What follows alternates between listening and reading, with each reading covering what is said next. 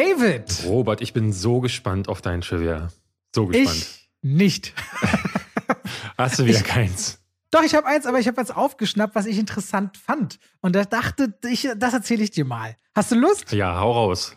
So, weil es startet ja auch äh, Sonic 2 diesen Monat noch in den Kinos und da ist Jim Carrey da, Mhm. Ja. muss man sagen. Jim Carrey hat eine große Karriere hinter sich und äh, hoffentlich kommt da auch noch mehr. Der Mann der Komödie, die dann irgendwann im Action, vom Action-Kinos auch so ein bisschen wieder verschlungen wurde. Zumindest schnappte ich letztens, guckte ein Porträt über Jim Carrey, der fand ich ganz interessant und deswegen die Frage, du weißt ja bestimmt, was sind die teuersten Werbespots der Welt? Also wo ist es am teuersten, einen Werbespot zu kaufen, einen Slot, um den auszustrahlen? Eine Super Bowl. Super Bowl, das ist korrekt. Und was ist am Super Bowl immer noch super beliebt? Die ähm, Halbzeitshow. Die Halbzeitshow. Hast du jemals eine gesehen? Nein. Ich dachte immer, die sei schon ewig so beliebt gewesen. Und dieses Jahr war so ein mega Rap-Revival mit Eminem, mit Dr. Dre, Mhm, mit Snoop Dogg genau. und so weiter und so fort. Äh, Mega geil wieder. Und es ist ja auch immer wieder spannend zu sehen, was geht da bei diesen Halbzeitshows ab beim Super Bowl. Und ich dachte, das muss ja eine Riesentradition haben. Diese Halbzeitshow muss es ja quasi schon immer Ja. geben. Hätte Ne? ich jetzt Aber auch gibt es- gedacht. gibt es nicht schon immer. Und zwar diese Halbzeitshow, wie wir sie heute kennen, gibt es seit 1993. Und weißt du warum? Weißt du warum? Und das muss ja jetzt irgendwas mit Jim Carrey zu tun haben. 1993 Jim Carrey, was fällt mir dazu ein? Da hatte der Da doch erst. Ace Ventura gedreht. Das nee, heißt, nicht mal. pass auf, nee, nee, Glaub nee, ich noch weiß es, ich weiß es. Okay, gut. Auf die Bühne äh, ist plötzlich ein Nashorn gelaufen. Aus diesem Nashorn wird Jim Carrey aus dem After geboren, wie in Ace Ventura Teil 2. Und dann hat jemand gedacht, das ist ja genial, lass uns daraus ein generelles, ein äh, sich wiederholendes Segment machen. Nein, alles falsch. Oh Mann, das wäre so schön gewesen. Ich habe mich gefreut, wenn es das gewesen wäre. Hintergrund ist folgendes. Vorher, vor 1993, haben in der Halbzeitshow mehr oder weniger Amerikaner, irgendwelche Showleute so ein bisschen getanzt.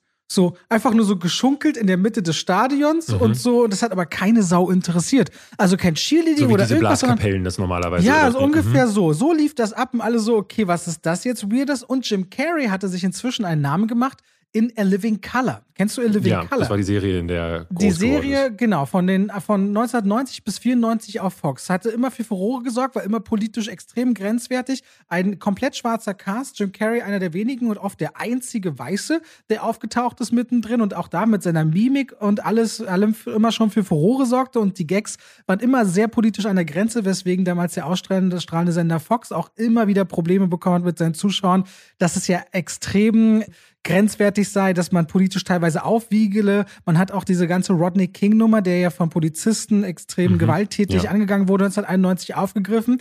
Und die haben auch irgendwann gemerkt, ey, Super Bowl ist ja richtig langweilig. Und Living Color wurde auf Fox im Parallelprogramm halt immer beliebter. Und die haben beschlossen, warum sollen die Leute eigentlich sich angucken, wie so Leute in der Mitte irgendwie nur ein bisschen tanzen? Wir machen einfach eine Party währenddessen. Und 22 Millionen Leute schalteten in der Halbzeitshow, die damals einfach noch nicht beim Super Bowl war, weg und schauten sich in Living Color an und dann merkten die der Macher dann beim Super Bowl, scheiße, wir müssen irgendwas machen, wir verlieren unsere ganzen Werbeeinnahmen, keiner guckt den Super Bowl, wenn nebendran bei Living Color halt die Riesenpartys, weil die haben eine total komplette Sause einfach im Fernsehen ausgestrahlt und deswegen beschloss man ab 1993, ein Jahr später, wir müssen eine fette Party machen, man hat Michael Jackson gebucht und ab da ist diese legendäre Halbzeitshow entstanden und somit war Jim Carrey unter anderem dafür verantwortlich, dass es heute eine Halbzeitshow beim Super Bowl gibt.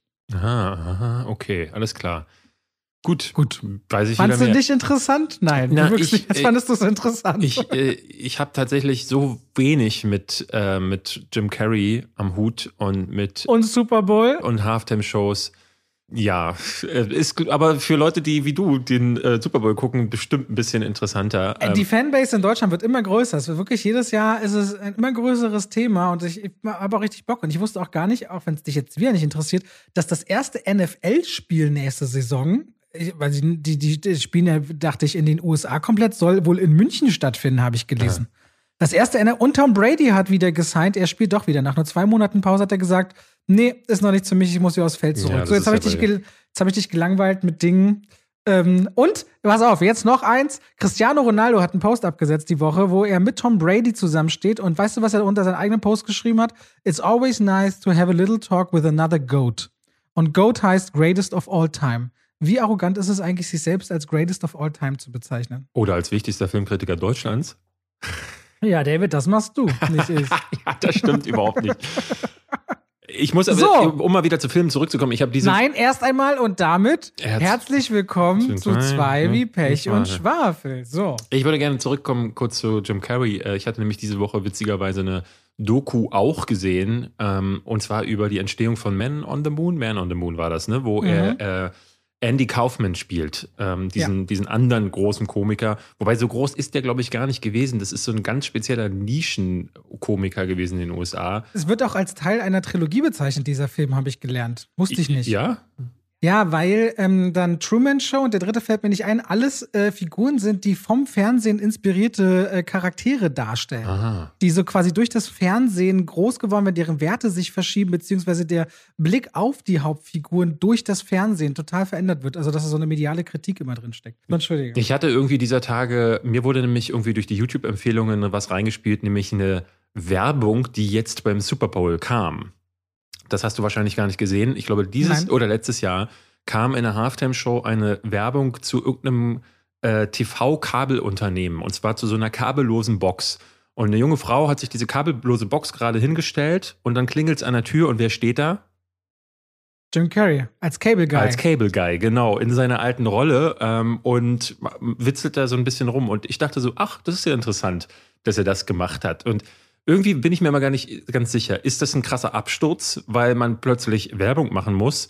Oder ist das gerade bei den Super Bowl-Sachen so gut bezahlt, dass es wahrscheinlich einen richtig. Das ist eine Ehre. Ey, Super Bowl-Spots machen alle möglichen Promis hoch und runter und jedes Jahr. Ja. Und da sind auch immer die dabei, die gerade voll im Spotlight sehen, äh, stehen und die weder Fame noch Geld brauchen. Super Bowl-Spots sind einfach massiv überbezahlt. Und das ist einfach auch eine popkulturelle Ehrung, glaube ich, für die, für amerikanische Stars. Also, das ist kein Absturz, auch Super Bowl-Spots zu machen. Jedenfalls hatte ich bei Jim Carrey das Gefühl, ähm, da weil ich danach noch so eine Doku über das Man on the Moon guckte, irgendwie fand ich den schon immer ganz schön weird. Der ist auch als Privatperson ganz schön weird und ganz schön abgestürzt, äh, hatte ja auch so ein paar Skandale um seine Person herum. Und ich merke auch, äh, dass ich diese, diese Sticks um ihn herum und sein Schauspiel, da bin ich gar kein Fan von. Und man merkt so in dieser Man on the Moon Doku, der muss zum Teil auch ein echtes Arschloch gewesen sein. Das sagen ganz viele, die mit ihm gearbeitet haben. Und das versäuert mir die Figur. Jim Carrey tatsächlich im Der, Nachhinein. der lebt jetzt ganz zurückgezogen und malt ja ganz viel. Ja. Ne? Der ist so Künstler und bemalt riesige ja, und sagt Leinwände. nur noch weirden Kram. Also, äh, Na, er sagt auch immer, dass er immer seiner Mutter zum Lachen bringen wollte. Ne? Es gab irgendwie mal so eine mega krasse Szene in seinem Leben, wo sie ihm irgendwie gesagt hat, äh, äh, always put a smile on your face oder irgendwas.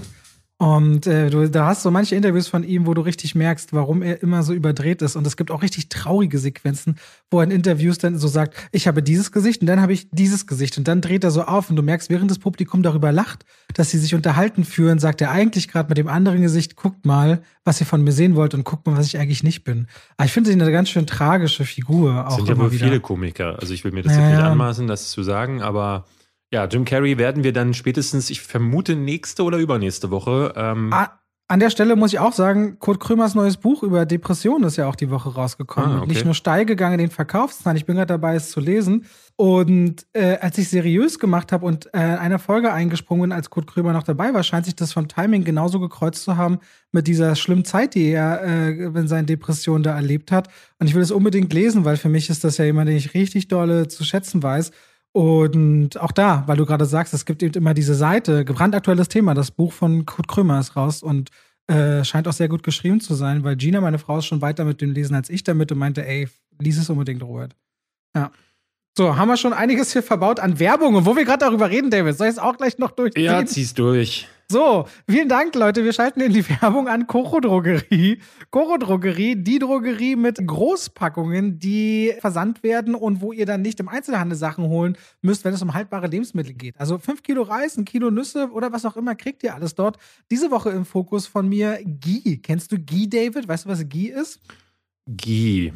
Nee, Noch nie gehört? noch nie Die gehört. ist eigentlich so eine Art Butterschmalz. In Indien verwendet man das zum Anbraten. Das ist, glaube ich, geklärte Butter und kann man sehr hoch erhitzen und wird dort quasi wie Öl verwendet. Und Ghee gilt aus verschiedenen Gründen als besonders gesund. Und Koro Drogerie hat jetzt auch für Leute wie mich eine vegane Version, nämlich geklärt aus Olivenöl mit ein bisschen Kakaobutter dazu tatsächlich. Und jetzt habe ich eine neue Sache eben beim veganen Kram anbraten ausprobiert mit diesem Ghee. Richtig cool für mich, das Produkt dieser Woche.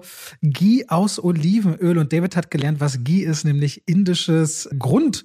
Anbratmaterial, wenn man es so nennen kann. Was? Ja. Wenn ihr jetzt sagt, nach all diesen Sachen, wo wir über Koro geredet haben und wir haben schon sehr viele überzeugt, zu Recht und sagt, ihr wollt jetzt auch bei Koro bestellen, könnt ihr noch 5% zusätzlich sparen zum eh günstigen Preis, wenn ihr bei der Bestellung in dem Codefenster Schwafel 5, Schwafel als Wort und 5 als Ziffer eingibt. Und damit danke an Koro und zurück zu dem Podcast. Ich lese gerade hier, dass Uncharted äh, international die 300 Millionen Dollar Grenze durchbrochen hat und frage mich ganz offen, ist es gut? Ist es ein gute, gutes Ergebnis? Also ich glaube, es wird als Erfolg gerade gefeiert, aber in den USA hat er, glaube ich, nur 113 ähm, Dollar eingespielt und eigentlich, ne, weil ich vermute, der wird so für 120 Dollar oder äh, 120 Dollar, das wäre auch super, 120 mhm. Millionen Dollar wird er gemacht sein. Da ist das ja dann eigentlich noch kein Erfolg. Ja, ich glaube, diese Grenzen verschieben sich. Ähm, also die Rechnung, die du ja aufmachst, ist ja quasi Budget plus Marketing. Uncharted wirkt jetzt nicht so, als wäre der Bass so extrem. Sagen wir mal, der hat noch 60 Millionen Marketing gehabt, dann bist du bei 180 Millionen. Und die Hälfte des Kinogeldes kriegt man wieder. Also müsste ja 360 Millionen einspielen. Aber das verschiebt sich ja alles so wahnsinnig durch die Streaming-Geschichte. Wir werden ja heute auch über Rot reden, der neue Pixar-Film, der wieder wie die letzten beiden mhm. auch direkt bei Disney Plus gelandet ist. Und Sony hat ja einen Netflix-Deal gemacht, ne? Also die Sony-Filme werden ja zukünftig zuerst auf Netflix erscheinen, zumindest in den USA und anderen Territorien, aber es ist, glaube ich, eine Frage der Zeit oder vielleicht ist es auch schon so, dass man mit Deutschland diesen Deal schließt. Das heißt, äh, die werden von Netflix sicherlich auch ordentlich Lizenzgebühren direkt kassieren und deswegen müssen Filme, glaube ich, diese Zeitenwende wird gerade vollzogen, im Kino nicht mehr rentabel sein, mhm. um insgesamt trotzdem sehr rentabel zu werden. Ja, wird sich zeigen. Also ich bin, bin da tatsächlich äh, äh, auch, das ist halt so ein, wie du sagst, so ein Umbruch. Das kann man tatsächlich an den Zahlen gar nicht mehr ablesen. Es ist aber unter den Videospielverfilmungen tatsächlich, ich glaube, die viert erfolgreichste mittlerweile. Was ist ein erfolgreicher? Äh, Tomb Raider war War sehr erfolgreich. Also Warcraft? Der, war Warcraft erfolgreicher? Nee. Warcraft nee. war tatsächlich ja ein Flop, der ja nur durch China noch hochgehalten wird. Die erfolgreichsten sind jetzt äh, Sonic und Pokémon gewesen. Sonic, äh, Pokémon, dieser ähm, Meisterdetektiv Pikachu äh, unter anderem. Ja, also wird man sehen, ich, ich habe diese Woche irgendwie so ein ganzes Sammelsurium an Dingen gesehen. Deswegen, bevor wir jetzt äh, dazu kommen, was wir alles gesehen haben, weil ich habe mir extra für dich und für euch die Ochsenknechts tatsächlich auch die ersten zwei Folgen reinge äh, reingezogen. Ähm, wir haben Rot gesehen, hast du gerade schon gesagt. The Adam Project gab es auf unseren beiden Kanälen schon die, die Kritik zu. Können, ja. sagen wir auch noch mal was dazu. Ich habe ein Drama gesehen mit Joaquin Phoenix, der, der, der Film, den er jetzt nach seinem Oscar-Gewinn, nach Joker gemacht hat. Ein Onkel und dessen Neffe auf dem Roadtrip ist das, ne? I, genau, Genau, in mhm. Schwarz-Weiß. Ähm, du hast dafür ein anderes Drama, glaube ich, geguckt. Ich habe den, ich glaube, dänischen Film Schatten in meinen Augen gesehen. Ah. Kriegsdrama, was ziemlich tief geht. Und die Gangster Gang kommt heute raus. Die habe ich auch noch gesehen. Und Pam und Tommy zu Ende gesehen. Ah, du hast es, okay, hast du auch zu Ende geschaut. Ja, ich auch mittlerweile, ähm, die letzten beiden. Oh, du hast es noch geschaut? Ja, ja, ich war auch wirklich noch ähm, gespannt dabei. Können wir gerne noch drüber sprechen. Ich würde, bevor wir das machen, aber über den Talk der letzten Woche sprechen, nämlich über Obi-Wan, den Trailer. Denn ähm, das passiert sehr, sehr selten, dass ich eine SMS von dir bekomme, in der du über eine Sache maulst. Normalerweise läuft es nämlich genau andersrum, dass ich sage so, oh, was ist denn das für ein Kack? Habt ihr schon das also gesehen? Also er hat eine WhatsApp bekommen, nicht, dass ihr denkt, ich wäre so alt, dass ich SMS verschicke, ja? Äh, ja, ähm, und darin schriebst du mir, äh, dass du den sterbenslangweilig fandest und man merkt mal wieder, dass Star Wars nicht so wirklich was für dich ist. Äh, und ich habe geschrieben, Dune für Kinder. Dune für Kinder. und ich dachte, lass uns doch mal darüber sprechen, weil auch ich, ähm, ich war wirklich überrascht, ähm, dass, das, die, dass, also, dass der auch überhaupt nicht dieses, dieses Feuer abbekommen hat, was zum Beispiel auf der Herr der Ringe eingeprasselt ist. Also letzte Woche ähm, hatte ich erst gesehen, Marco von Nerdkultur hatte wieder ein Video gemacht. Das habe ich mir tatsächlich nicht mal wirklich angucken. Aber ganz ehrlich, die Expectations sind doch einfach, also die Erwartungen an, an die nächste Star Wars-Serie sind doch ganz anders als an eine Herr der Ringe-Weitererzählung, ver ja, vermute ich. Ja, wobei ich glaube schon, also ja, es, es, ich glaube, ne, man darf nicht vergessen, Herr der Ringe gab es halt einfach seit äh, Hobbit nichts mehr und Hobbit wird für viele ja auch eher so in die hinteren Regionen der Gehirnwindungen geschoben. Bei Star ja, Wars. Star Wars gibt es im Fünferpack jede Woche. Genau, ja. Und, aber ich glaube, Obi-Wan ist ja nochmal eine andere Sache, weil Obi-Wan, es kommt ein Charakter zurück, es kommt ein Schauspieler zurück und es wird so eine Ära nochmal aufgegriffen, zumindest was die zeitliche Einordnung angeht, die ja für viele dann auch irgendwie spannend ist, nämlich nach dem dritten äh, Prequel-Film. Und ich muss sagen, ich hatte auch Hoffnungen, dass das irgendwie was werden könnte und war dann ganz schockiert, als der Trailer anfängt und ich erstmal Bilder sehe, wo ich dachte, sind das jetzt gerade Reste aus dem Boba Fett-Trailer äh, oder aus äh, der Mandalorian-Serie, weil alles wieder auf Tatooine stattfindet und wieder alles, ne, jemand wandert in Zeitlupe durch die Wüste, sagt dann irgendwie drei Sätze wie, es ist vorbei, wir müssen uns neu gruppieren, irgendwie sowas. Und dann sieht man, äh, dann plötzlich setzt äh, Duel of the Fates ein von John Williams das dann irgendwann übergeht äh, in Battle of the Heroes, einen anderen großen Titel von, von äh, aus, glaube ich, aus der Prequel-Trilogie. Und die Musik rastet aus. Eine Battle of, äh, also beide spielen so zusammen und dröhnen und äh, ballern. Und ich dachte, ja, aber man sieht ja, also das wird ja überhaupt nicht nachvollziehbar, weil das steht halt immer noch dieser Typ in der Wüste und läuft dann Zeitlupe durch. Mehr hat dieser Trailer gar nicht zu zeigen. Da ist überhaupt nichts zu sehen in diesem Trailer und ich habe gar nicht verstanden, warum Leute hier wiederum nicht sagen, das sieht aber komisch und irgendwie seltsam billig aus ähm, und das ich dann finde, aber nicht tun ich, bei Herrn Ringe. Ich, alles, was ich gelesen, gelesen habe, egal ob englische oder deutsche Kommentare, alle sind auf diese Musik äh, ausgerastet. Mhm, genau. Was ich halt, ich finde, was halt, du hast ja einen Punkt. Ne, du hast ja den, also ich finde das ja auch, das, das, da gehe ich ja auch mit. Es wird ganz oft bei Disney und gegenüber anderen, also bei Marvel und DC, bei Star Wars und Herr der Ringe mit zweierlei Maß gemessen. Ich habe zumindest das Gefühl, ich bin wenigstens auch äh, bereit, das zuzugeben. Ne? Also ich gebe ja dann immer wieder zu, ja, irgendwie diese Marvel-Nummer, da bin ich ein bisschen Fanboyiger unterwegs oder was auch immer.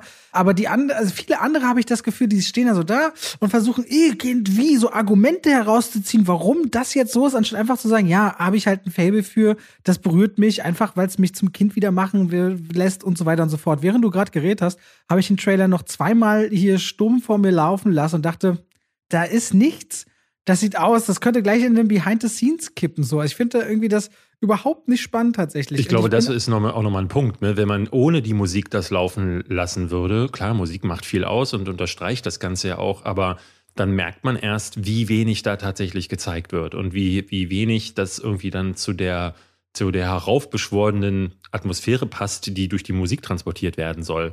Ich will das noch nicht abschreiben, weil ich mir denke, vielleicht heben sie sich noch ein paar Sachen auf aber diese Serie geht nur sechs Folgen lang. Ähm, das ist ja eine der kürzeren Serien, die, äh, die da jetzt bei Disney Plus laufen werden. Und normalerweise, ne, bei Loki zum Beispiel hatte ich das Gefühl bei den Trailern, oh Gott, äh, entweder das wären 42 Folgen oder aber jede einzelne Folge wird so voll, dass man regelrecht erschossen wird. Und ich muss sagen, was Loki dann in der Serie letztlich gemacht hat, war großartig. Das hätte auch so ein Film sein können ohne dass es irgendwie überfrachtet gewirkt hat. Es hat halt einfach durch das Multiversum Sinn gemacht, dass da so viele unterschiedliche Bilder und äh, Welten sind. Und ne, ähm, in einer der letzten Folgen waren die dann auf so einem ganz komischen, äh, in so, einem, so, einer seltsamen Dimension mit einem Rauchmonster und so.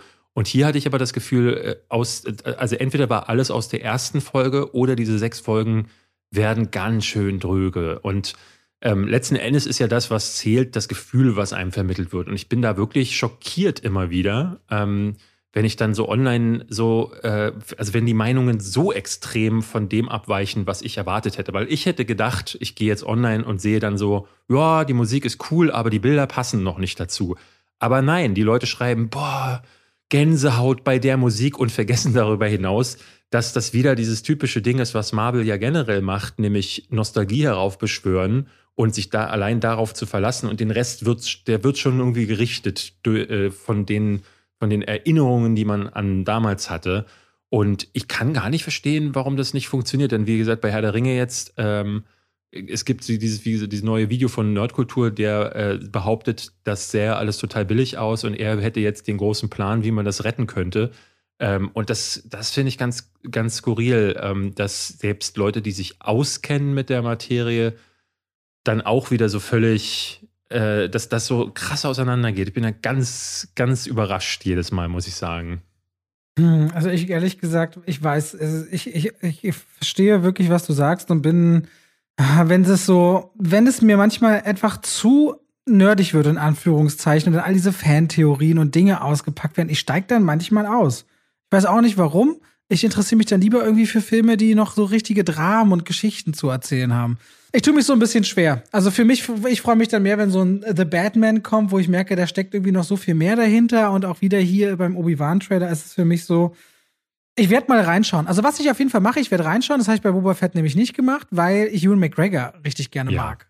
Ewan McGregor mochte ich schon immer gerne. Ich fand auch noch, dass der in Dr. Sleeps Erwachen richtig gut funktioniert hat, wo der Film viel mehr aus so einem, aus so einem eigentlich wo ich dachte, okay, was soll jetzt da noch kommen nach Shining, noch was rausgeholt hat, was ich recht gerne angesehen Durch habe. Durch ihn wird immer viel rausgeholt. Das ist so ein Schauspieler, der wertet Filme auf. Hayden Christensen soll ja zurückkommen. Das heißt, diese ganze Darth Vader-Nummer haben sie sich komplett bisher aufgespart. Ne? Das soll ja. ja. auch noch passieren. Also da ist schon noch was, was sie haben. Und ich denke, da wird sich in einer weiteren, äh, im weiteren Verlauf der Trailer-Kampagne noch ein bisschen was tun. Aber jetzt gemessen an dem ersten ich bin wie immer sehr skeptisch und hätte mich gefreut, wenn das Ding wirklich geballert hätte. Aber egal, wir warten ab und werden euch dann berichten, wie wir es finden, wenn es kommt. Und apropos Schauspieler, die was rausholen, da können wir gleich über Mark Ruffalo reden aus meiner Sicht. Ja, das in machen. The Adam Project. Ja. Aber ich möchte eine Sache noch vorneweg sagen.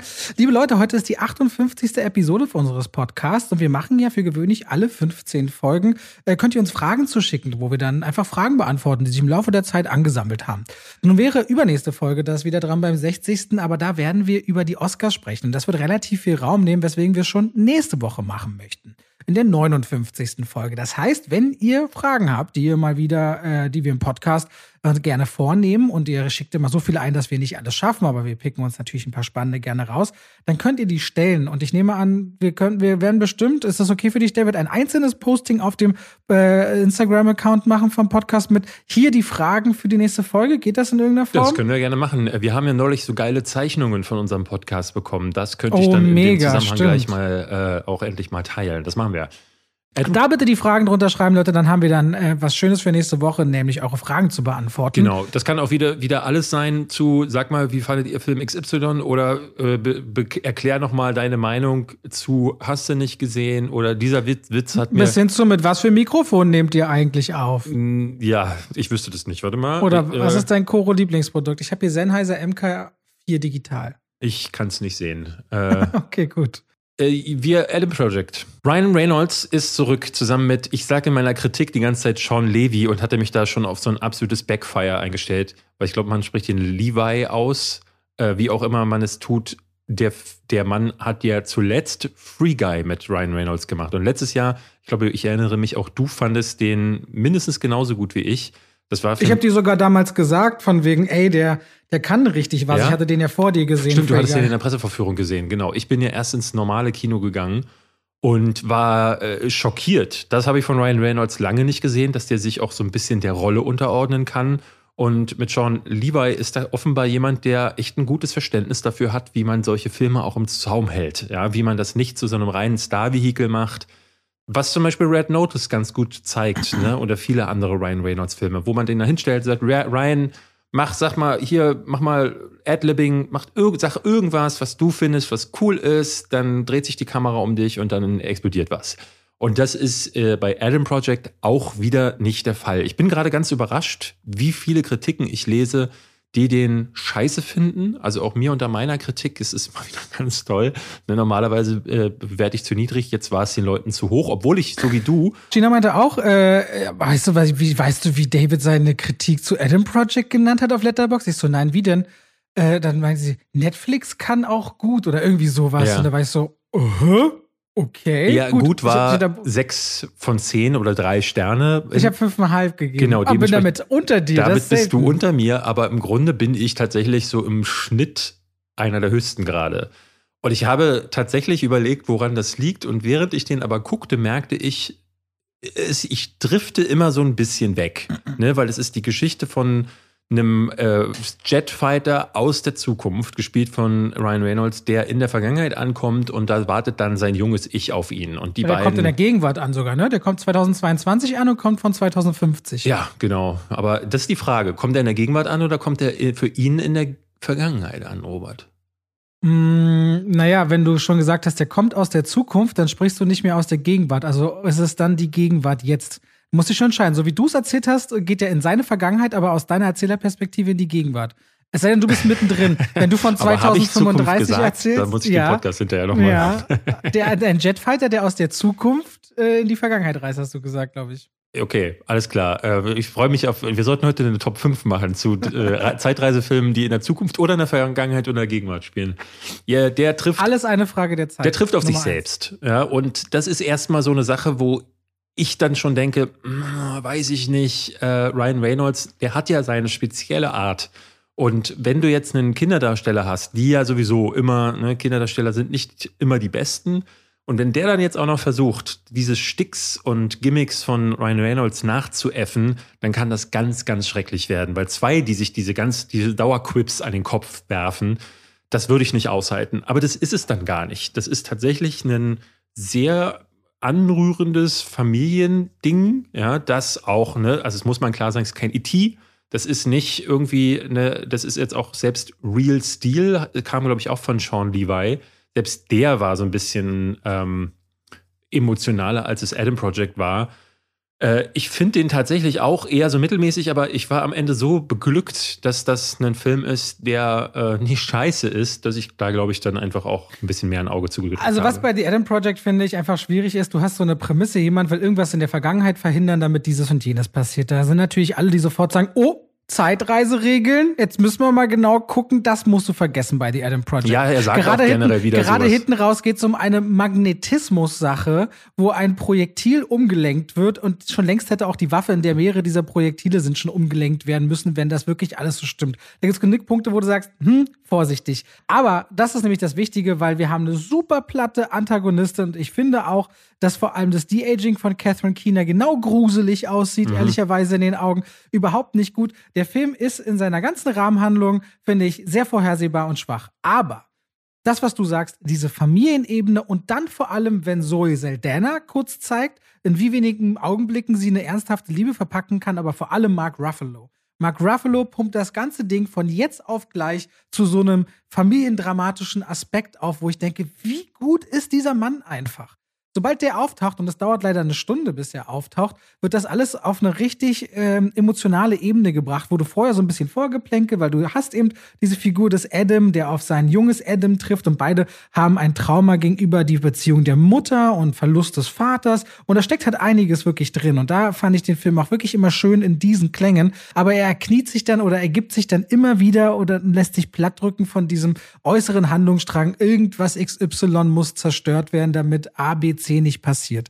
So, und das macht es eigentlich eher so ein bisschen anstrengend, wenn Netflix das so ein bisschen sich mehr trauen würde, fließen zu lassen. Und ist das Drehbuch ja schon zehn Jahre alt, wollte Paramount mal mit Tom Cruise machen. Ich weiß nicht, ob du es wusstest. Ähm, das Drehbuch war schon lange am Start. Echt? Das wirkt so was wie, das hat jemand sich in der Freizeit ausgedacht, weil nee, ehrlich nee, gesagt geil ist das jetzt nicht, was seit, die, seit, die seit. Free, seit, seit Free Guy so schnell den nächsten Film rausgehauen zu haben, da braucht das schon, glaube ich, ein fertiges Skript. Ah, ja. hm. Da konnten sie drauf zeigen und so, das machen wir und Ryan Reynolds kann, glaube ich, ganz alleine mit seinem Namen dafür sorgen, dass es direkt ein Greenlighting beim, beim Streamer dafür gibt. Hm. Deswegen auch dieser kurze Abstand. Aber genau dann, wann eben Adam Project mal ein bisschen ruhiger wird, auch manchmal witzig oder süß, äh, dann hat er, spielt er seine Trümpfe aus. Und da wird er auch zu einem Film, den ich so nicht erwartet habe, wo ich dachte, oh, und gerade durch eben einen Mark Ruffalo beispielsweise wird es hinten raus immer emotionaler und mhm. auch spannender tatsächlich. Also im Grunde fand ich den ganz häufig genauso wirr und doof wie letztes Jahr Tomorrow War. Ähm, der, äh, dieser Chris Pratt Zukunftsfilm mit Alien-Geballer. Das Problem bei Tomorrow War war letzten Endes für, dass ich den, ich glaube, dem habe ich zwei Sterne oder so gegeben, äh, der war dann einfach nur plumpes CGI-Theater und hat komplett vergessen, irgendwelche Geschichten darüber hinaus zu erzählen. Und das machte die Adam Project immer wieder. Aber äh, genauso wie du sagst, äh, die Logik kann man komplett, komplett vergessen. Catherine Keener ist als Antagonistin wirklich einfach nur da, um böse zu sein. Es gibt gar nichts, gar, also ich habe nicht mal verstanden, was ihr. Auch Jennifer Garner. Ja, Jennifer Garner läuft einfach nur durchs Bild. Da habe ich aber auch nicht verstanden, was, was ist mit deren Karriere eigentlich passiert? Warum wird die aber ist die Zucker. Ich finde immer, wenn ich die sehe, du siehst sofort, die kann eigentlich ja, auch voll was. Ich finde die super. Und selbst dieses Hinten Miteinander mit, mit Mark Ruffalo, auch da habe ich immer wieder auch so gedacht, ja, das driftet jetzt schon wieder so sehr in Richtung, man, man sagt einen Spruch nach dem anderen, aber dann macht Mark Ruffalo dann auch wieder so eine Ansage als Vater an seine beiden Söhne, wo meiner Frau neben mir tatsächlich die Tränen gekommen sind. Ne? Und ähm, das sitzt dann. Und ich dachte dann wirklich, eigentlich hätte ich diesen Film lieber gesehen. Die hätten sich diesen ganzen Magnetismus, Absolut. Zukunftsbla mit Raumschiffen und DNA-Coding. Äh, ne, du merkst dann auch, dass sie von der einen er landet erst im Jahr 2022, sagt so, oh Mann, schade, ich wollte eigentlich ins Jahr 2018 und dann drei Minuten später ähm, durch so drei, vier Verwicklungen kann er dann da auch hinfliegen und das ist kein geiles Drehbuchscripting. Aber es ist okay. Es ist okay und für einen Netflix-Film ist das vor allen Dingen okay, weil da gibt es ganz andere Kaliber. Aber auch da äh, habe ich dann mittlerweile auch wirklich so dieses Gefühl, dass die Ansprüche so weit gesunken sind, dass man sowas als gut durchwinkt. Und ähm, da muss ich mir auch so ein bisschen an die eigene Nase fassen, weil ich dann eher, eher auch dachte, früher hätte ich das wahrscheinlich mehr abgestraft. Andererseits, er hat eben auch so seine Momente. Wer jetzt noch nicht glaubt, dass Mark Ruffalo einer der besten Schauspieler seiner, seiner Zeit ist, äh, dem kann ich immer noch wieder empfehlen. Schaut euch die Serie I Know This Much Is True an. Sehr schwer zu ertragen, aber ganz klasse von ihm gespielt in der Doppelrolle. Ich empfehle The Kids Are Alright mit ihm. Das ist einer meiner absoluten ja. Lieblingsfilme mit ihm und generell ein großartiges Drama. Wollen wir mal, ich würde mich ehrlich gesagt sehr dafür interessieren, was du zu den ersten beiden Folgen der Ochsenknechts zu sagen hast. Ey, das ist halt wirklich, ich habe das geguckt, weil ich, ne, meine Frau hat das auch wieder schauen wollen. Und ich habe dann aber auch gedacht, ja, ja, lass Wie uns kam das sie jetzt darauf? Weil wir darüber geredet haben oder hatte sie das von Nee, wir hatten das vorher schon. Also wir kennen ja beide. Äh, auch sie ist mit äh, Wilson tatsächlich sogar äh, regelrecht befreundet gewesen ähm, und kennen die ja. Und ähm, wir wollten das dann allein schon deshalb gucken, aber auch, weil äh, ich letzt dann gesagt habe, Robert und ich haben drüber gesprochen und ich will jetzt einfach mal wissen, was er da gesehen hat. Und also ich war überrascht und schockiert und gleichzeitig auch fasziniert. Ähm, A, dass du es bis zur zweiten Folge geschafft hast, aber auch, dass wir die zweite dann auch noch geschaut haben. Also wir hatten das zwar mit, mit einem Tagesunterschied gucken müssen. Eine Podcast-Folge und schon bist du auf dem Trash-Segment angekommen. Ja, das, ja? Ist, das würde ich jetzt nicht sagen, aber wir haben die erste Folge geguckt und es war wirklich so, dass ich dann mittendrin, ich, ich merke ja dann, ich gehe dann auf Toilette, dann hole ich das Handy raus, weil es, das, da passiert ja nichts da passiert ja nichts. Ist ja irre. Also es ist ja wirklich, äh, äh, auf dem Bauernhof laufen sie von A nach B, dann kommt Mutti. Mutti ist anstrengend wie eh und je. Dann kommen die Söhne. Du merkst halt, Wilson hat gar keinen Bock auf irgendwas. Jimmy spielt irgendeine Nummer vor der Kamera. Ne? Ich bin mir nicht mal sicher, ob dieses ganze Drama mit seiner Frau, was da aufgeführt wird, nicht auch ein groß angelegter Prank für diese Kameras ist. Und Dadurch fand ich das auf zu gleichermaßen ganz schön eklig immer mal wieder. Dann immer wieder auch wahnsinnig banal. Also so wirklich, ähm, meine, meine Freundin meinte dann immer, aber was hast du denn erwartet? Ich so, ja, erstmal gar nichts. Aber ich hatte gedacht, so mindestens so wie, ich habe früher ge geguckt, ab und zu mal ganz gerne ähm, die, die Osborns äh, auf ja. MTV mit, klar, ne, die Ochsenknechts sind nicht die Osborns oder Hulk Hogan äh, hatte auch. Äh, Hogan habe ich auch gerne. Äh, die, die Hulk Hogan Family. Ähm, das, äh, ne, so, solche Sachen. Ja, aber es ist ja auch so, wenn man sagt, man erwartet nichts, denken die Leute immer, ja, dann kannst du dich auch nicht beschweren. Ich finde, wenn man sagt, man erwartet nichts, erwartet man so ein mittelmäßiges Rauschen über eine Sendung. Genau. Dass da drunter aber noch Platz für Enttäuschung oder Surreales ja, Ich war schockiert. Es gibt ja nichts. Diese Menschen erleben halt auch einfach nichts. Und man muss halt sagen, das kann man ihnen ja gar nicht verübeln, weil äh, wenn ihr jetzt eine Kamera in meine Wohnung aufstellen würde und mich von Montag bis Freitag filmen würde, dann würde da eine ebenso beschissene Serie bei, raus, bei rauskommen. Aber ich habe mich wirklich gefragt, was hat die Produktionsfirma getrieben und wo, wo, wo haben die gedacht, geile Idee, lass denen jetzt einfach mal einen gesamten Sommer lang folgen ähm, und dann passiert halt einfach gar nichts. Und das merkst du auch daran, dass sie ja diese komische Steuernummer da in der ersten Folge als Prank inszenieren müssen. Das ist so schlecht. Also es ist wirklich krass schlecht. Ähm, ich glaube, fünf Folgen sind, soll es geben, die jetzt in den nächsten Wochen bei Sky dann auch langsam nach und nach kommen. Ich, ich, ich werde keine weitere gucken, ähm, aber ich bin, also dass das existiert, ist schon wirklich auch ein kleines Wunder. Okay, gut. Jetzt habe ich Lust weiter zu gucken. Ich weiß nicht warum. Das ist komisch, ne? Also ich habe auch dann irgendwie gedacht, also irgendwo kannst du die Augen nicht davon abwenden. Es ja. hat was Unfalliges, aber es ist einer von diesen widerlichen Unfällen, wo halt, wo du, wo, wo du halt weißt, da jetzt hinzugucken ist unmoralisch. Und deswegen macht es nicht. Okay, dann lass uns doch zu was anderem äh, wechseln, was aber auch. Okay, ähm, lass uns doch, wollen wir über den neuen Pixar-Film reden? Ich kriege gerade keine Überleitung hin. Ja, da So wird man schon- rot vor Scham, hättest du sagen so, können. So, so wie schon Luca und der großartige Soul beide direkt auf Disney Plus gelandet sind und nicht ins Kino gekommen sind. Bei Soul hätte das eigentlich Pflicht sein müssen. Aber waren Der die beiden nicht mit einem Premium-Zuschlag? Also ich glaube, Soul musstest du Soul nicht bezahlen am Anfang, so wie die meisten dieser Nee, äh, bei Raya glaube- and the Last Dragon war doch auch so ein 24 ja, Euro. ich glaube, Film. ich glaube Raya und, ähm, und ich will sagen Pocahontas, Mulan Mulan. und äh, Nee, nicht Mulan. Und Black Widow. Ach so, der neue Mulan. Doch, ah, ja, der neue Mulan. Black Widow waren VIP-Zugänger. Nee, nee, ich glaube, die Pixar waren alle for free. ah, okay. Ja, Ja. Turning, Turning Red. Turning Red erzählt die Geschichte von Mei Lin. Die lebt in Toronto, ist 13, Teenagerin, hat beste Freundinnen, entdeckt gerade so die Welt der Jungs. Das gibt so eine Band, die heißt Four Town, die kommt bald in die Stadt. Da fiebern sie ganz dolle hin und hat aber auch eine Gluckenmutter, die von ihr erwartet, äh, immer ordentlich zu sein, gute Noten nach Hause zu bringen, ihre Pflichten zu kennen und die wurden so. Und da wird so das Kultur, das, der kulturelle Bogen geschlagen in so einem chinesischen Tempel. Und so ist Meilin quasi in so der Welt des, die westliche Welt versus Tradition der Familie so ein bisschen gefangen und erkennt dabei aber auch so langsam, dass sie eben erwachsen wird, weil auf einmal, wenn sie sehr emotional wird, verwandelt sie sich in einen großen roten Panda. Der ein bisschen monströs sein könnte, aber eigentlich eher sehr kuschelig und knuffig ist und viele finden den auch kuschelig und knuffig, aber ihr ist das wahnsinnig peinlich.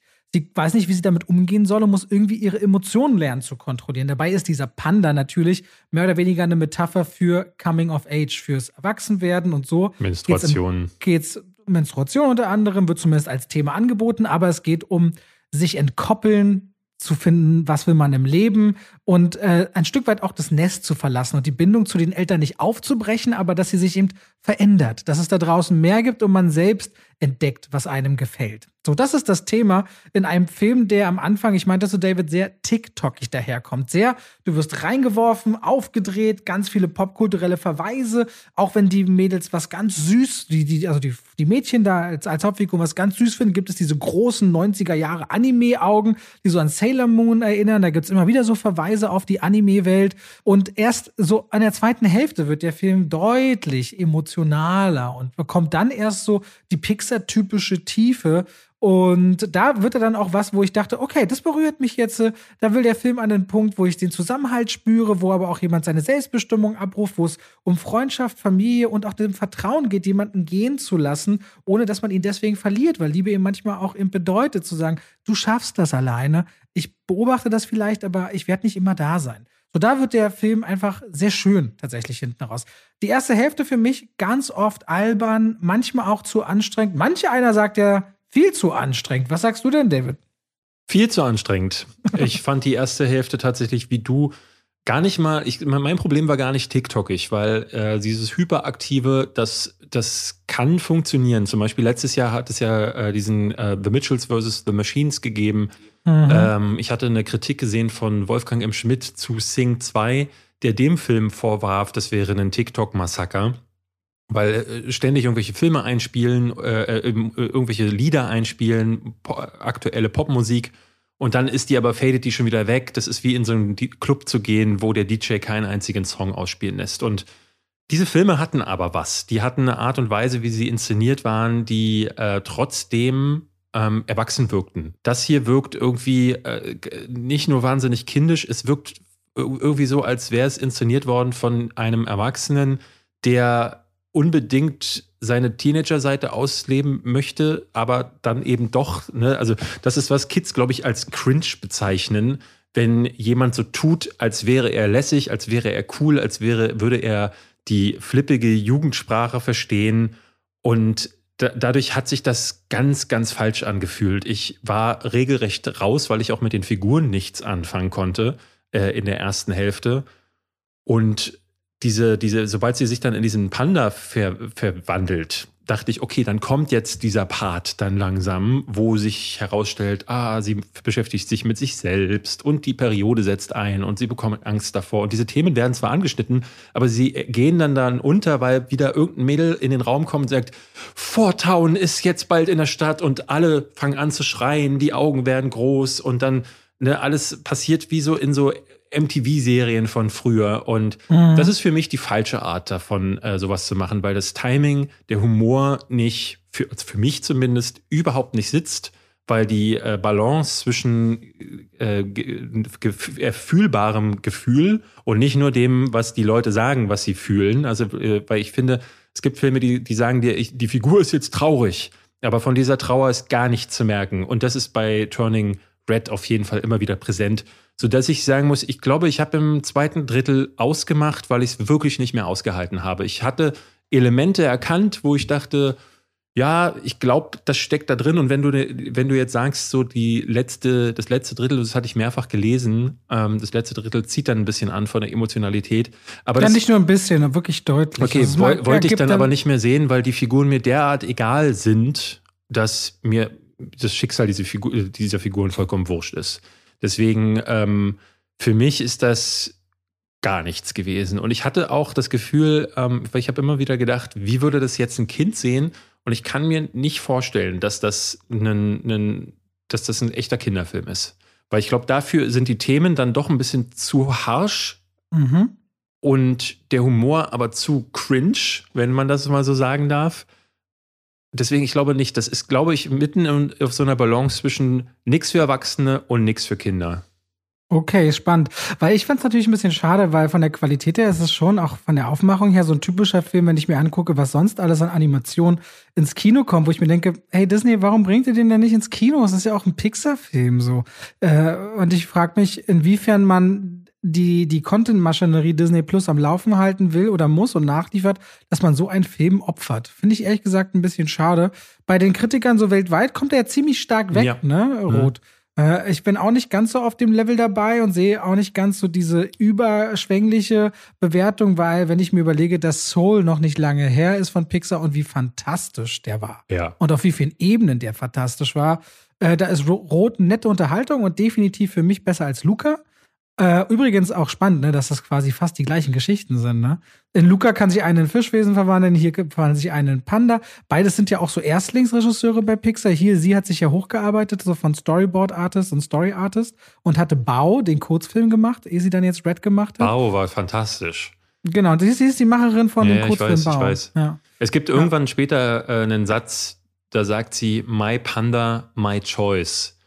Und du merkst schon, und es war bei Luca auch schon der Fall, dass ähm, Disney oder Pixar jetzt schon in diese Richtung drängen, regelrecht, wo sie Geschichten erzählen wollen, die diverser sind, die äh, ne, solche Themen auch ganz offen ansprechen, wo es um Homosexualität geht und so. Wobei Aber äh, bei wobei Luca war das- das ja sehr verklausuliert eben. Und das war so ein bisschen das Problem. Wenn du schon eine Geschichte erzählst über eine vermeintlich homosexuelle Freundschaft, dann, dann mach's doch einfach. Und äh, tu nicht einfach so, als wären da irgendwelche anderen Hintergründe dazwischen. Wobei mir einige auch geschrieben haben, dass es richtig Ärger aus der LGBTQ-Ecke gibt, ähm, weil Disney doch sehr auf, äh, drauf gedrängt hat, an Rot rumzuschneiden, ne? ja? Da fehlt wohl einiges an wesentlich expliziter. Ja, aber dann verstehe ich es noch weniger, weil diese Geschichten erzählt werden sollen oder wollen. Ne? Also es gibt da Macher, die solche Sachen erzählen wollen und dann aber, wie gesagt, bei Luca, das dann eben nur unter der Oberfläche getan wird und jetzt bei Red dann auch wieder,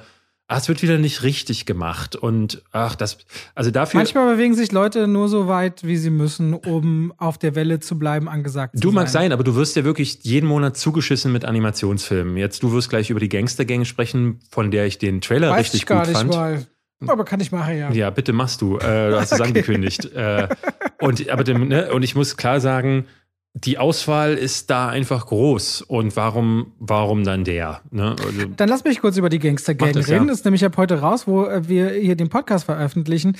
Ja, die Gangster Gang, eine Gruppe von eigentlich Gangstern, die jeden möglichen Coup durchziehen. Ich merke schon, während ich das gerade, weil ich habe noch keine Kritik auf meinem Kanal gemacht, fällt mir teilweise richtig schwer, mich zu erinnern, äh, werden auf einmal gut, weil sie gefangen, gefangen genommen werden. Sie bekommen die Möglichkeit, gut zu sein und vor allem durch einen Professor, der so der Stadt, in der sie leben, als eine angesehene Persönlichkeit agiert, der einfach daran glaubt, dass sie einen guten Kern haben. das sind Tiere, ne? So der, Das die sind Tiere, ist ein das Wolf. ist so ein Wolf, dann gibt es eine Schlange, dann gibt es eine Tarantel, das sind so vier, fünf äh, Gefährten. und auch Freundschaften, die damit verbunden sind. Und während die Schlange zum Beispiel auch der Meinung ist, nee, wir sollten Gangster sein, ist der Wolf mehr so, nee, lass uns doch versuchen, gut zu sein.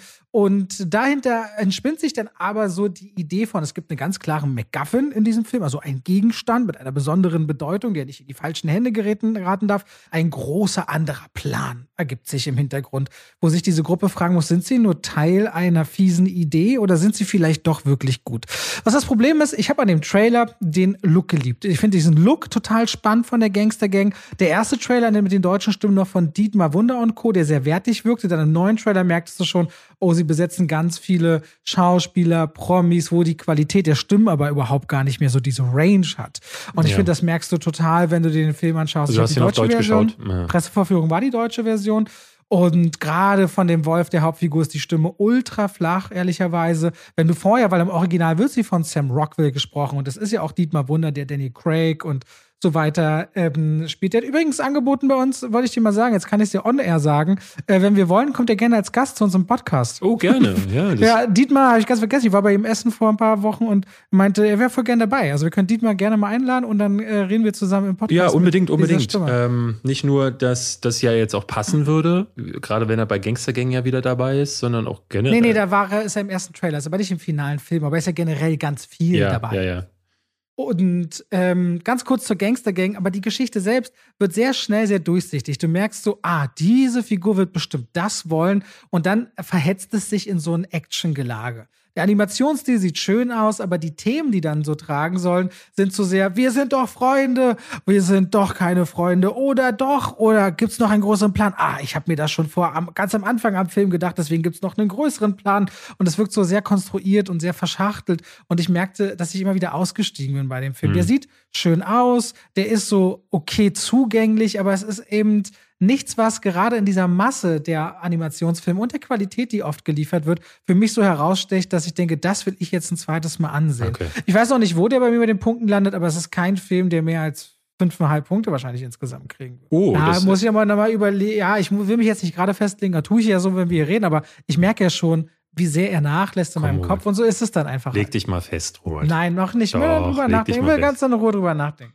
Pass auf, lass mich dir kurz von Comment Comment erzählen, bevor ich dir einen echten Den gucke ich vielleicht heute noch. Den gucke ich vielleicht heute. Ah, okay. Bevor ich ja. dir einen echten Geheimtipp diese Woche oder euch auch ans Herz lege. Pass auf. Das ist der neue Film von äh, Joaquin Phoenix. Den hat er gemacht mit Mike Mills. Das ist ein Indie-Regisseur, den kennt man von Beginners zum Beispiel oder 20th Century Women. Christopher Plummers hat dafür den Oscar bekommen. Plummers, ja, ja, genau. Für Beginners. Hat äh, für Beginners, mhm. genau. Und Comment Comment war erstmal so ein Film, wo ich dachte, das ist eine interessante Wahl, weil der Trailer sah sterbenslangweilig aus. Ich hatte da eine Weile, ne, klar, Joaquin Phoenix macht den neuen Film nach seinem Die Oscar. Die Story klingt so ein bisschen für mich nach Nebraska. Hieß der Nebraska der Film mit diesem Lottogewinn, wo er auch in Schwarz-Weiß losläuft und und ja, ich glaube, ich, den habe ich zum Beispiel nicht ah, gesehen. Ah, okay. äh, hier ist es so, dass ähm, Joaquin Phoenix spielt äh, einen, den Onkel ähm, von dem kleinen, oh Gott, ich weiß gar nicht, wie der heißt. Äh, Neffen. Äh, bitte? Neffen. Von, äh, ja, ja, von seinem kleinen Sohn Jesse heißt der. Jesse ähm, wohnt bei seiner Mutter und die Mutter muss auf, hat das Problem, der Vater, also äh, der Mann von, dem, von ihr, der hat eine psychische Störung. Vermutlich irgendwie sowas wie Schizophrenie oder so, sodass sie alleine wohnen und sie muss sich um ihn kümmern. Und bittet dann Joaquin Phoenix, der so ein, ja, der ist äh, Radiomoderator, Radiomoderator und sein neuestes Projekt ist, durch die Lande zu ziehen und Kinder zu interviewen nach deren Zukunft. Und äh, möchte gerne wissen, was glaubst du, wie die Zukunft wird? Was, wenn du Präsident wärst, wie stellst du dir das vor? Klingt eigentlich ganz süß. Nee, es ist furchtbar. Also es ist wirklich so, dass ich ähm, auch während dieser Interviewszenen dachte, wen interessiert das? Ich also ich habe ich habe wirklich gedacht, so ähm, das ist so ganz typisches äh, äh, Indie-Schmalzkino ähm, in Schwarz-Weiß. Ich hatte auch vorher wirklich ich hatte die Presseverführungen alle ausgelassen und erst als jetzt uns angeboten wurde, man könne einen Screener bekommen, also das bedeutet, dass wir dann so einen Link geschickt bekommen, den man sich dann auch zu Hause anguckt, da dachte ich so, ja gut, gebe ich ihm eine Chance, vor allen Dingen, weil er noch meine Frau sehen wollte. Aber mich hat das so gar nicht interessiert, weil es von dieser Sorte Film leider ganz, ganz viele gibt, die mich irgendwie nicht so wirklich erreichen. Mhm. Und hier ist das Problem, dass Joaquin Phoenix, äh, der macht seine Rolle wie immer ganz gut, aber das wirkt wirklich wie so ein Film, der wirklich, der ist gemacht für die Oscarsaison. Ne? Er, äh, es gibt eigentlich nicht viel Handlung und es gibt eigentlich nicht viel Charakterdrama. Ähm, aber die acten sich da einen Wolf, weil du das Gefühl hast, so, oh, da wollen sie es aber jetzt ganz äh, um, äh, unbedingt. Der Junge ist sehr, sehr unsympathisch, wie ich finde. Ähm, der, der nervt eher. Ähm, der spielt das zwar nicht schlecht. Äh, der, der, junge Woody Norman heißt der. Mhm. Hat, glaube ich, vorher noch nie was gespielt. Aber seine Rolle ist nicht gut angelegt. Ich finde, das ist so ein wirklich drei, drei, drei Käse hoch, ähm, sehr hochnäsig. Sagt auch Dinge, die, einen, er soll neun sein in dem Film. Er stellt ständig Fragen, die ein Kind nicht, nicht fragt. Ne? Kinder sind ja sehr ehrlich. Das weiß ich auch, weil die, die Tochter meiner Frau ist ja sieben oder so ist die jetzt schon acht, ich weiß es gar nicht. Ich glaube sieben. Und die, die sagen schon so Sachen, wo du denkst so, oh, oh, okay, äh, auf dem Punkt sind wir jetzt hier. Ähm, ne, weil die, da gibt es eben noch keinen Filter, wirklich. Ähm, zwar halten die auch schon Sachen zurück, aber dieser das, was später da dazu kommt im Leben, das fehlt da noch. Aber der Junge sagt hier Sachen, die sind, die sind von einem Drehbuchautor geschrieben, weil es auch so äh, Selbsterkenntnisse sind, die haben manche 40-Jährige noch nicht gemacht. Ne? Da brauchst du ein bisschen Therapie, um zu verstehen, was hinter bestimmten Motiven und Ängsten steckt. Und das alles will dieser Junge für sich und für andere Menschen erkannt haben. Das wirkt schon mal also auch ganz komisch. Und ich finde, Joaquin Phoenix schlafwandelt so ein bisschen durch die Rolle, weil das auch so angelegt ist. Er ist sehr ruhig und wie gesagt, dann wird das immer wieder unterschnitten von Bildern in Schwarz-Weiß, wo eine Drohne über New York fliegt, dann wird eine Mülldeponie gefilmt, dann ist man wieder, sitzt man wieder in einem Interview, wo irgendein Kind sagt, ich finde die Welt, die Leute sollten sich mal ein bisschen mehr miteinander unterhalten. Und ich dachte, boah, hatten wir das nicht alles schon zigmal? Dass Kinder irgendwie, ne, das gab es doch in tausend Werbekampagnen und irgendwelchen Musikvideos. Kinder wollen die Welt retten, indem sie äh, die großen Probleme mit, mit einfachen Gedanken äh, äh, niederreden. Ne? Und das ist manchmal süß, aber ich fand das alles, ich fand das so drüber und mich, ich fand das viel zu viel und viel zu gewollt in Come On. Und dadurch hat mich natürlich emotional auch gar nichts berührt. Und ich habe dem am Ende sogar noch zweieinhalb Punkte gegeben, weil er immer wieder auch Momente hat, die, die, die sind ganz nett. Und der Film ist vor allem gut gefilmt. Aber ähm, ein wirklich gutes Drama ist das auf gar keinen Fall. Also das sind wirklich allerhöchstens fünf von zehn oder zweieinhalb Punkte. Ich fand den regelrecht. Bin ich mal gespannt. Das Kritiker-Echo ist ja sehr stark auf dem Film, ne? Also der hat einen 82er Score auf IMDb. Das ist schon. Und auch, Publik, ja, also auch Publikum. Ich, ich, ich, bin mal gespannt, ob wir, ob das. Na, ich sehe ihn erst noch, ob wir da weit auseinander liegen. Ist ja manchmal so. Ja, ja. Ähm, Meine Frau fand ihn, die, die hat ihm anderthalb Sterne gegeben. Ne? Also sie ist dann noch mal härter. Die ist, glaube ich, sogar die.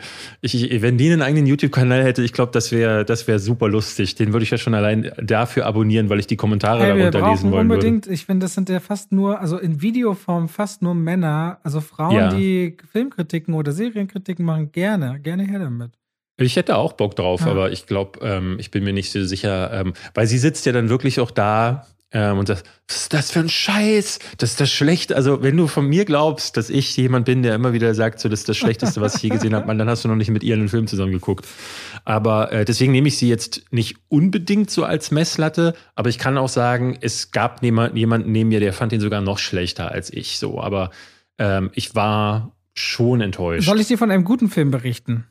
Bitte. Auf Netflix hat es aus meiner Sicht ein sehr guter Film auf Platz zwei der Filmcharts geschafft, hinter Adam Project natürlich aktuell, nämlich Schatten in meinen Augen. Oder wie wir Dänen im Original sagen, Skyggen im Medoyo.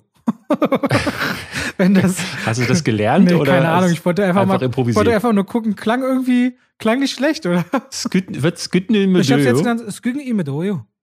Es geht nicht mit durch. So klingt das ungefähr für mich, wenn ich Mats Mikkelsen und so im O-Ton höre bei ihren Filmen mit äh, deutschem Untertitel. Auf, okay. auf jeden Fall, ähm, äh, es ist ein Kriegsdrama. Und gerade mit diesem Geschehen in Europa. Und ich will noch mal, ich hatte sogar jemand angeschrieben, weil ich habe letzte Woche das als Ukraine-Konflikt bezeichnet. Er meinte, das klingt ja fast pro-russisch. Äh, nee, also ich verurteile natürlich äh, diesen, diesen Angriffskrieg zutiefst und es ist ein Krieg gegen die Ukraine. Äh, einen Film zu schauen, der ein Kriegsdrama ist, weil Warum lachst du? Mann, ich krieg gerade eine E-Mail. Da werde ich gefragt, ey, kannst du bitte mal gucken, ob die Social Movie Night zu Dr. Sleep schon bezahlt wurde? Laut unserer äh, Zahlungsabteilung äh, ist die Rechnung nie beglichen worden. Aber es kann ja nicht sein, weil sonst hättest du doch schon längst mal was gesagt, steht hier in der Mail. Und ich dachte so, nee, ich weiß überhaupt nicht, ob das, ob das Bleibt stimmt. das im Podcast hier drin oder? Äh, können wir machen, aber also ich irre. Also, wir hatten das Thema gerade gestern erst. Es ist einfach nur. Ja. Okay, ich will zurück zu Skyggen Imedoyo. Ähm, Schatten der Wahrheit ist ein Kriegsdrama. Äh, spielt im März 1945. Der Zweite Weltkrieg neigt sich quasi schon dem Ende und trotzdem sind bestimmte Gebiete noch besetzt. Beispielsweise Kopenhagen. Die Gestapo, geheime Staatspolizei, hat sich in einem Gebäude ein Quartier gesucht und äh, die Royal Air Force auf wieder und wieder Bitten der Widerstandskämpfer beschließt, sie greifen ein und bombardieren dieses Hauptquartier. Und an dem Tag, wo das passiert oder in der Zeit davor, begegnen sich verschiedenste Geschichten. Da ist zum Beispiel Henry, ein Junge, ich fand die Öffnungsszene schon so krass, der fährt mit seinem Fahrrad über eine Landstraße. Recht sonnendurchtränktes Bild, schöne ländliche Landschaft. Und ihm kommt ein Auto entgegen mit drei jungen Frauen und einem Fahrer drin, die so sehr hochzeitlich, das ist eine Hochzeitsgesellschaft, die zu einer Hochzeit anscheinend wollen und gerade richtig beste Laune haben, eine der schönsten Tage des Lebens. Und du siehst, wie ein Flugzeug angeflogen kommt, über sie drüber und schießt in dieses Auto. Und die werden halt völlig durchlöchert, diese vier Personen Oh, in dem Auto. okay. Und ich dachte, okay, was ist denn hier? Stellt sich dann raus, dass das unter anderem das Bataillon oder die Fliegergruppe von zwei Piloten waren, die es untereinander, um die es geht, die die Information hatten, da drin würden Gestapo-Anführer sitzen in diesem Auto. Ah. Und du merkst sehr früh, dass es auch ein Krieg mit Desinformation ist. Und dann ist es die Geschichte von diesem Jungen, der dieses traumatische Erlebnis hat und nicht mehr spricht fortan. Dann von einem Mädchen, die am Morgen, als sie zur Schule geht, kein Brei essen will und deswegen von ihrem Vater angeschnauzt wird und dann sagt, kennst du den Suppenkasper? Er hat vier Tage Ja. lang nichts gegessen, am fünften Tag war er tot. Und sie geht in eine Ja. Schule, die von Nonnen geleitet wird, wo ein Hilfspolizist draußen auf diese Nonne trifft, also, also ein Däne, der als Hilfspolizist arbeitet, von seiner eigenen Familie dafür verachtet wird, der versucht aus dieser düsteren Zeit irgendwie noch ein bisschen Geld zu machen, seine Moral aber zur Seite das hinfallen lässt und die Nonne sagt ihm, in ihnen wohnt der Teufel, vielleicht finden sie zu Gott. Und dann entsteht so eine ganz krasse Geschichte zwischen diesem Hilfspolizisten, der Nonne, den Kindern dort und diesem Angriff auf dem Hauptquartier der Gestapo-Leute, wo Widerstandskämpfer gefangen werden und dieser Angriff aber fehlgeleitet wird und sich an diese Schule richtet. Und das wird ein Mhm. hochdramatisches, tatsächlich so passiertes, ganz trauriger, episodenhafter Kriegsfilm oder Kriegsdrama, wo ich merkte, das schnürt mir regelrecht die Luft zu. Und da setzt auch irgendwann so eine grandios starke Musik ein, dass Spannung und Hoffnung zusammenkommt und ich ganz oft am Ende des Films Gänsehaut bekommen hatte und dachte, Schatten in meinen Augen. Nie gehört, hat mich zutiefst berührt. Und wenn ihr, und das schaut sich mit so einem Wissen, dass Krieg wieder in Europa ist, auch tatsächlich nochmal anders, dafür bereit seid oder euch dafür interessiert, äh, fand ich Schatten in meinen Augen einen sehr, sehr spannenden, gut gefilmten und vor allem gut erzählten Film, dessen Effekte manchmal ziemlich schwach sind. Und du merkst aber, wenn so Effekte dir völlig egal werden, weil das Spiel und das Ensemble und die Geschichte so gut ist, da muss ich sagen, hat mich berührt, war für mich eine Entdeckung diese Woche. Schatten in meinen Augen. Okay, das, dann muss ich den auch noch schauen, weil das klingt wirklich gut. Ja. Ich, ich hätte noch einen Tipp für dich und für euch. Äh, du hast The Rescue immer noch nicht gesehen, Ja, ne? und ich habe auch gerade schon wieder dran gedacht, als du gesagt hast, ich wollte Ochsenknecht sehen und zu sehen, was Robert da gesehen hat, dachte ich, verdammt, ich muss dann noch. Ja, mach das mal und dann guck dir gleich danach das an, was ich dir jetzt empfehle. Das ist, ich, ja, das hat sich so ein bisschen, was wolltest du sagen? ob das das war, was du mir schon angedeutet hast. Genau, das, was ich dir angedeutet Mhm. habe, genau. Ich habe ähm, so ein bisschen durch Mundpropaganda habe ich davon erfahren. Diese Serie gibt es nämlich schon seit einem Jahr und sogar, äh, ich glaube sogar ein bisschen länger jetzt. Äh, Called heißt die, ist auf Apple TV Plus im Abo zu haben und ist eine Serie, die inszeniert ist von Fede Alvarez. Das ist der Mann, der unter anderem Don't Brief gemacht hat, der auch das Remake zu Evil Dead gemacht hat, also einem der besten Horrorfilme aller Zeiten, wie ich finde. Und ist ein reines Audiodrama. Was mich daran so fasziniert hat, ist einerseits, was man so hört über diese Serie, weil ich ständig irgendwie bei Letterboxd oder von anderen Leuten auf Twitter habe ich neulich von, von Daniel Schröckert von den Rocket Beans gelesen, so der meinte, er ist hin und weg und er kann gar nicht fassen, was da passiert. Und äh, dann dachte ich so, okay, dann muss ich da jetzt mal reingucken.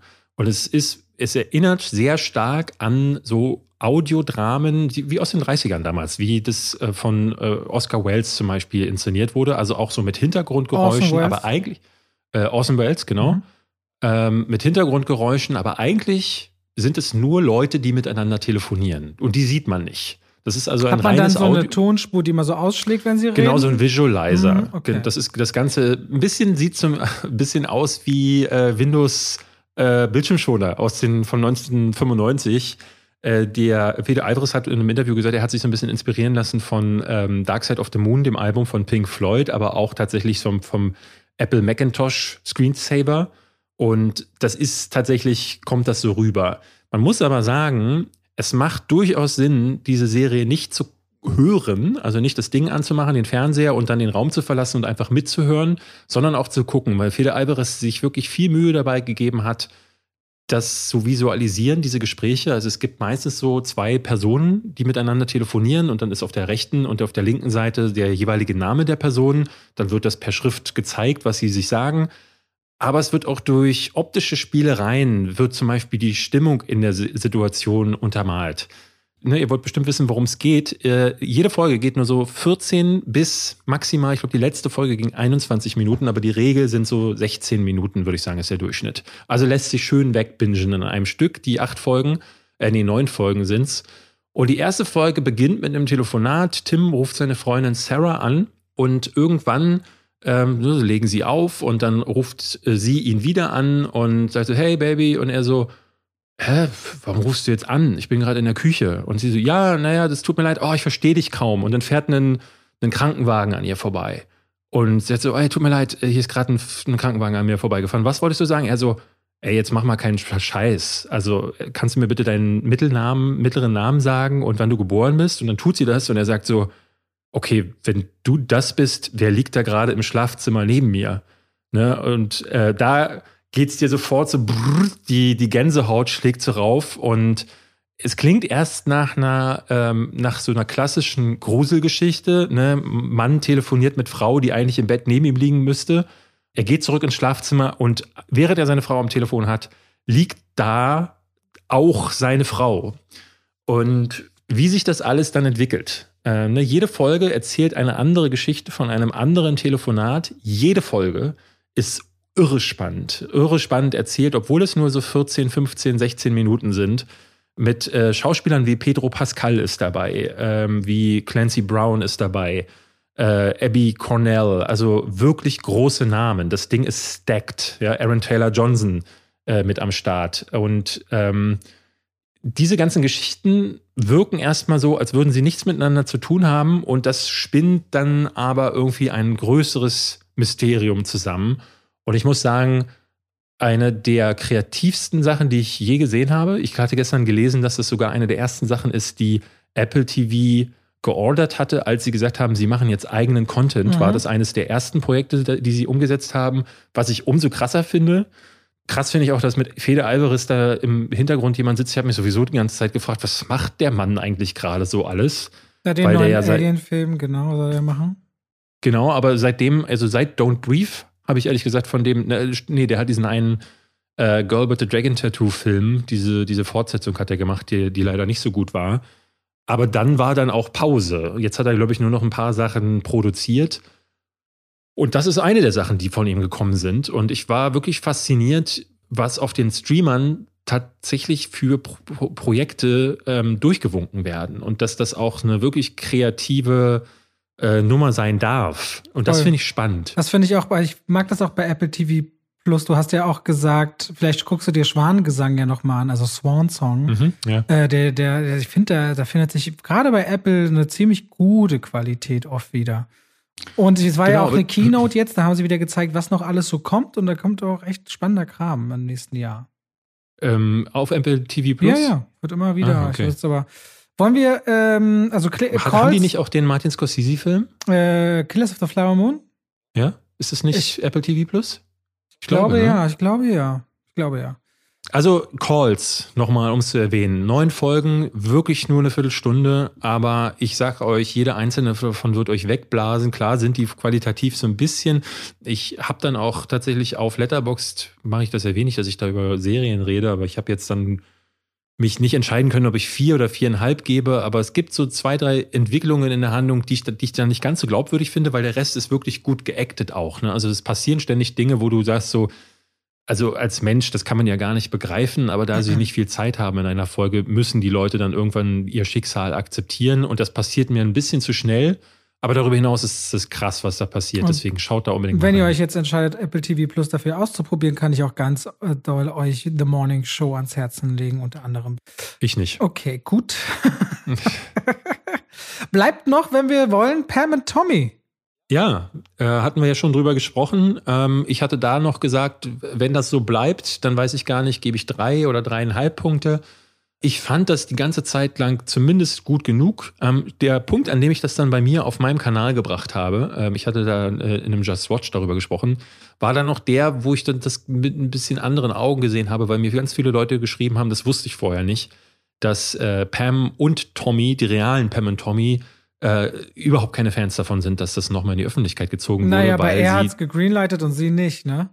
Ja? Ja. Das weiß ich nicht. Also ein bisschen umgedreht wie äh, in der Serie tatsächlich. ja, ah, okay. Er hat, glaube ich, Geld mitgemacht und sie nicht. Und sie macht ja gerade eine Doku, schon seit einer Weile in Planung mit Netflix, die sie aber auch so ein Mhm. bisschen als eigenes Statement zur Serie so ein bisschen äh, gefühlt bringt, weil sie das nochmal so betonte im Rahmen der Veröffentlichung dieser Serie. Also ich hatte ja schon in meinem, äh, wo wir vor Wochen mal drüber gesprochen haben, schon gesagt, ich bin mir gar nicht sicher, ob die wirklich ähm, in der Serie exorbitant blöde einerseits dargestellt wird, weil da ist so eine krasse Schere. Es gibt so Situationen, wo sie wirklich naiv und doof wirkt und dann wieder so Situationen, wo sie dann plötzlich ansetzt zu einem Monolog, der so klar ist und der so diesen, dieses Thema Feminismus und Frauenrechte und ihre eigenen persönlichen Rechte und wie man als Frau behandelt wird, ne, das, das, das nimmt einen, einen Radius an, der gar nicht, der sich gar nicht ergibt, wenn man der Figur bisher durch die Serie gefolgt wird. Und das wird äh, gegen Ende sogar noch schlimmer, wie das ich hast finde. du sehr gut beobachtet. Also wirklich, ich meine jetzt nicht als Verarsche, sondern dieser, diese Diskrepanz zwischen diesen Spotlights, die entstehen und der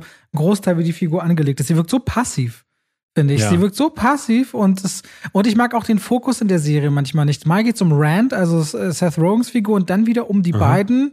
Und Tommy Lee, äh, Sebastian Stan macht super, aber ist die ganze Zeit so drüber. Und dennoch gibt's diesen merkwürdigen, unterhaltenden Faktor, dass ich es mir gerne bis zum Ende angeschaut Mhm. habe, muss ich Ja. sagen. Also ich finde auch, das äh, war auch mein größtes Problem, die Struktur. Äh, äh, Seth Rogen ist in der ersten Folge komplett präsent, dann tritt er in den Hintergrund und dann ist er für zwei oder drei Folgen plötzlich gar nicht mehr da, um dann in den letzten beiden Folgen dann plötzlich wieder präsenter zu werden. Und ich finde, das, das macht es schwierig, dieser, also wenn du sie nicht durchbinscht und dann tatsächlich so vielleicht ein paar Tage oder Wochen dazwischen äh, hast, muss man sich erstmal wieder daran erinnern, wer sind jetzt die Figuren, weil die dann auch mehrere Folgen nicht aufgetreten Aber deswegen sind. klatschen sie einem auch diese schöne, was bisher geschah, vorne dran. Ja, ja, aber das ist eigentlich äh, unelegant, muss ich sagen. Eigentlich braucht das eine gut geschriebene Serie Ja, nicht. Ja. Ähm, und das sind dann wirklich nur die Sachen, die irrewirr sind, so wie Lost zum Beispiel. Ja. Aber dennoch, wie du sagst, es gibt da Punkte, die ich, äh, ich hab der, bin der irgendwie gerne gefolgt, weil das Thema, so sehr ich, so sehr ich den Punkt auch sehe, dass das ja eigentlich moralisch verwerflich ist, diese Serie zu machen, so gut finde ich es eigentlich, ähm, dass dann auch so Punkte dann aufgegriffen werden immer wieder, ne? dass sie dann sagt so, ey, ich als Frau werde ganz anders von der Gesellschaft angesehen. Ne? Du wirst gefeiert als Mann mit einem langen Schwanz. So eine Szene gibt es ja dann sogar, dass er unten an der Bar steht und Kerle zu ihm kommen, ey, geil, du hast äh, Pamela Anderson gevögelt und dein Schwanz ist groß. So, und er lässt sich dann feiern. Und sie muss sich wirklich äh, grauenerregenden Fragen äh, von Anwälten stellen, die sagen, naja, Moment mal, also sie haben sich ihr Leben lang nackig ausgezogen, was ist denn jetzt der Unterschied? Und das ist schon interessant, weil es auch Fragen beim Zuschauer aufmacht. Weil ich wette, es gibt mehr als genug Leute, die sagen, ja, irgendwie hat auch dieser Anwalt einen Punkt. Und dann wird es viele geben, die sagen, nein, was fällt dem ein? Und das ist eigentlich, wenn Serien das machen oder Filme, dann ist das ja schon mal was Gutes. Vor allem haben diese, trotzdem haben diese beiden Figuren für mich so ein Profil bekommen. Ich habe jetzt nie großartig über die nachgedacht. Und irgendwie hat für mich Pamela Anderson eine, ich will nicht sagen Aufwertung, aber so, so ein eigenes Gefühl und Verständnis bekommen durch diese Geschichte, wo ich sagen muss, ich bin dankbar, dass das so erzählt wurde. Ich werde mir ihre Doku anschauen, um mal zu sehen, Ja. was passiert da dann ich und würde das gerne mal so die, die ehrliche Pamela Anderson sehen. Also Ja. die, die sie ist. Klar, auch eine Dokumentation kann natürlich das ganze Bild verfälschen. Gerade wenn sie von Pamela selb, selbst in Auftrag gegeben wurde. Aber irgendwie bekommt das Bild dann einen, einen größeren Fokus, finde ich. Und das ist nicht ja, schlecht. Hier kann man eigentlich auch ganz dankbar sein, dass wir zum Beispiel kein Hulu haben, weil in den USA müsstest du dann Disney Plus und Hulu haben, um dir Pam Tommy anzuschauen, weil das eben dann nicht auf Disney Plus integriert ist. Hier haben wir es dann unterm Reiter Star. Das finde ich ganz cool.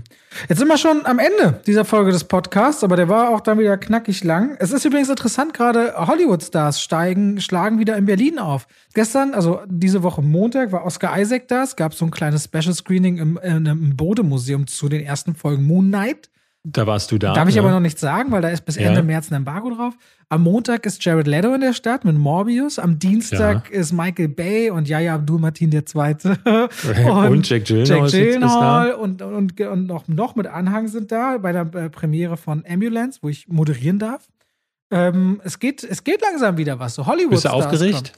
Ähm, es gibt so Phasen. Ich weiß noch, als ich ähm, James Bond gemacht habe oder als wir Dr. Doodle gemacht haben wegen Robert Downey Jr. schon aber ich merke langsam immer mehr, es bringt nichts, aufgeregt zu sein. Also die reine Aufregung bringt nichts vorher. Wichtig ist, an dem Tag konzentriert, fokussiert zu sein. Und ich sag mir auch immer wieder langsam, Robert, du hast ja jetzt alles schon so oft gemacht. Also bei Social Movie Nights oder so bin ich nicht aufgeregt. Dieses reine Reden mit Talents ja. auf der Bühne in einem vollen Saal ist eigentlich der einzige Moment, vorher den roten Teppich zu moderieren, gute Stimmung zu haben. Das alles macht Spaß.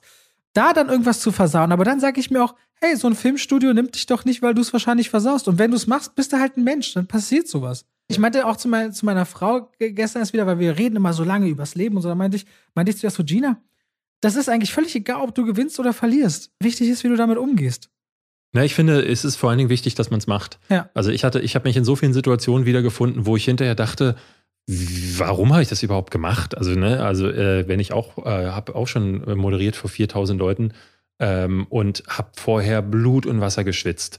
Aber dass man es durchzieht und nicht den, den, äh, ne, den Schwanz zwischen die Beine nimmt und dann davon rennt, das finde ich immer, das, das, das ist ein schönes, das, das ist empowering tatsächlich, weil man das Gefühl bekommt, so guck mal, man kann so durch solche Situationen durchgehen, aber es ist trotzdem so, gerade bei so Premieren, bei einer Social Movie Night weißt du, da sitzen im Publikum jetzt meine Freunde, da sitzen meine Zuschauer. Das sind Leute, die sind mir in äh, erster Linie positiv gewogen. Ich habe hier auch schon mal zum Beispiel auf der Berliner Genrenale ist so ein so eine äh, Special, äh, ja wie die Berlinale, aber eher für so Genre-Themen. Und da kannte mich kein Schwein. Und da habe ich auch Blut und Wasser geschwitzt, weil ich dachte, wenn hier ein Witz falsch läuft oder ich mich verhasple oder was auch immer, vielleicht, ne, dann buhen die Leute, glaube ich, schon mal eher was natürlich nicht passiert ist, aber vorher macht man sich da sehr viel mehr Na, Gedanken. Ich, ich bin gespannt, wie ja, das machst. Ja, ich bin eigentlich ehrlicherweise immer sehr entspannt, wenn es gibt eine klare Aufgabe und wenn die Leute Lust auf Filme haben, ist gut. Ich weiß nur gerade, es kann immer wieder sein, dass äh, es kommt ja dann immer so ein Riesentross, ne? Bei so Hollywood-Stars hast du einen Riesentross und da gibt es auch dann immer so Dinge, die man beachtet, beachten will. Und dann kann schnell mal irgendwas sein, dass irgendwas ähm, äh, falsch verstanden wird. Und das ist eigentlich das Einzige so. Es gibt so, Hollywood hat, eine, hat eigene Regeln und ein Teil Über der, Robert Downey Jr. hättest du ja so ein bisschen ein, was zu erzählen. Nein, habe ich überhaupt nicht. Und ein Teil davon ist natürlich auch immer, dass man das dann bei sich behält. Und das macht es manchmal eher so ein bisschen besonderer, dass du nie weißt, was passiert denn eigentlich so. Was ich aber eigentlich sagen wollte ist, Events kommen wieder, Leute kommen wieder, äh, also die ersten Hollywood-Stars schlagen auch wieder in Berlin auf und nach so langer Zeit Pandemie ist das schon mal bemerkenswert, dass da innerhalb von anderthalb Wochen äh, so viel geht. Für diese Zeit wollte ich das nochmal erzählen. Damit sind wir am Ende dieser Folge, Leute. Denkt dran, schreibt gerne Fragen unter den, unter den Post, den David danach verfasst für den Podcast für nächste Woche.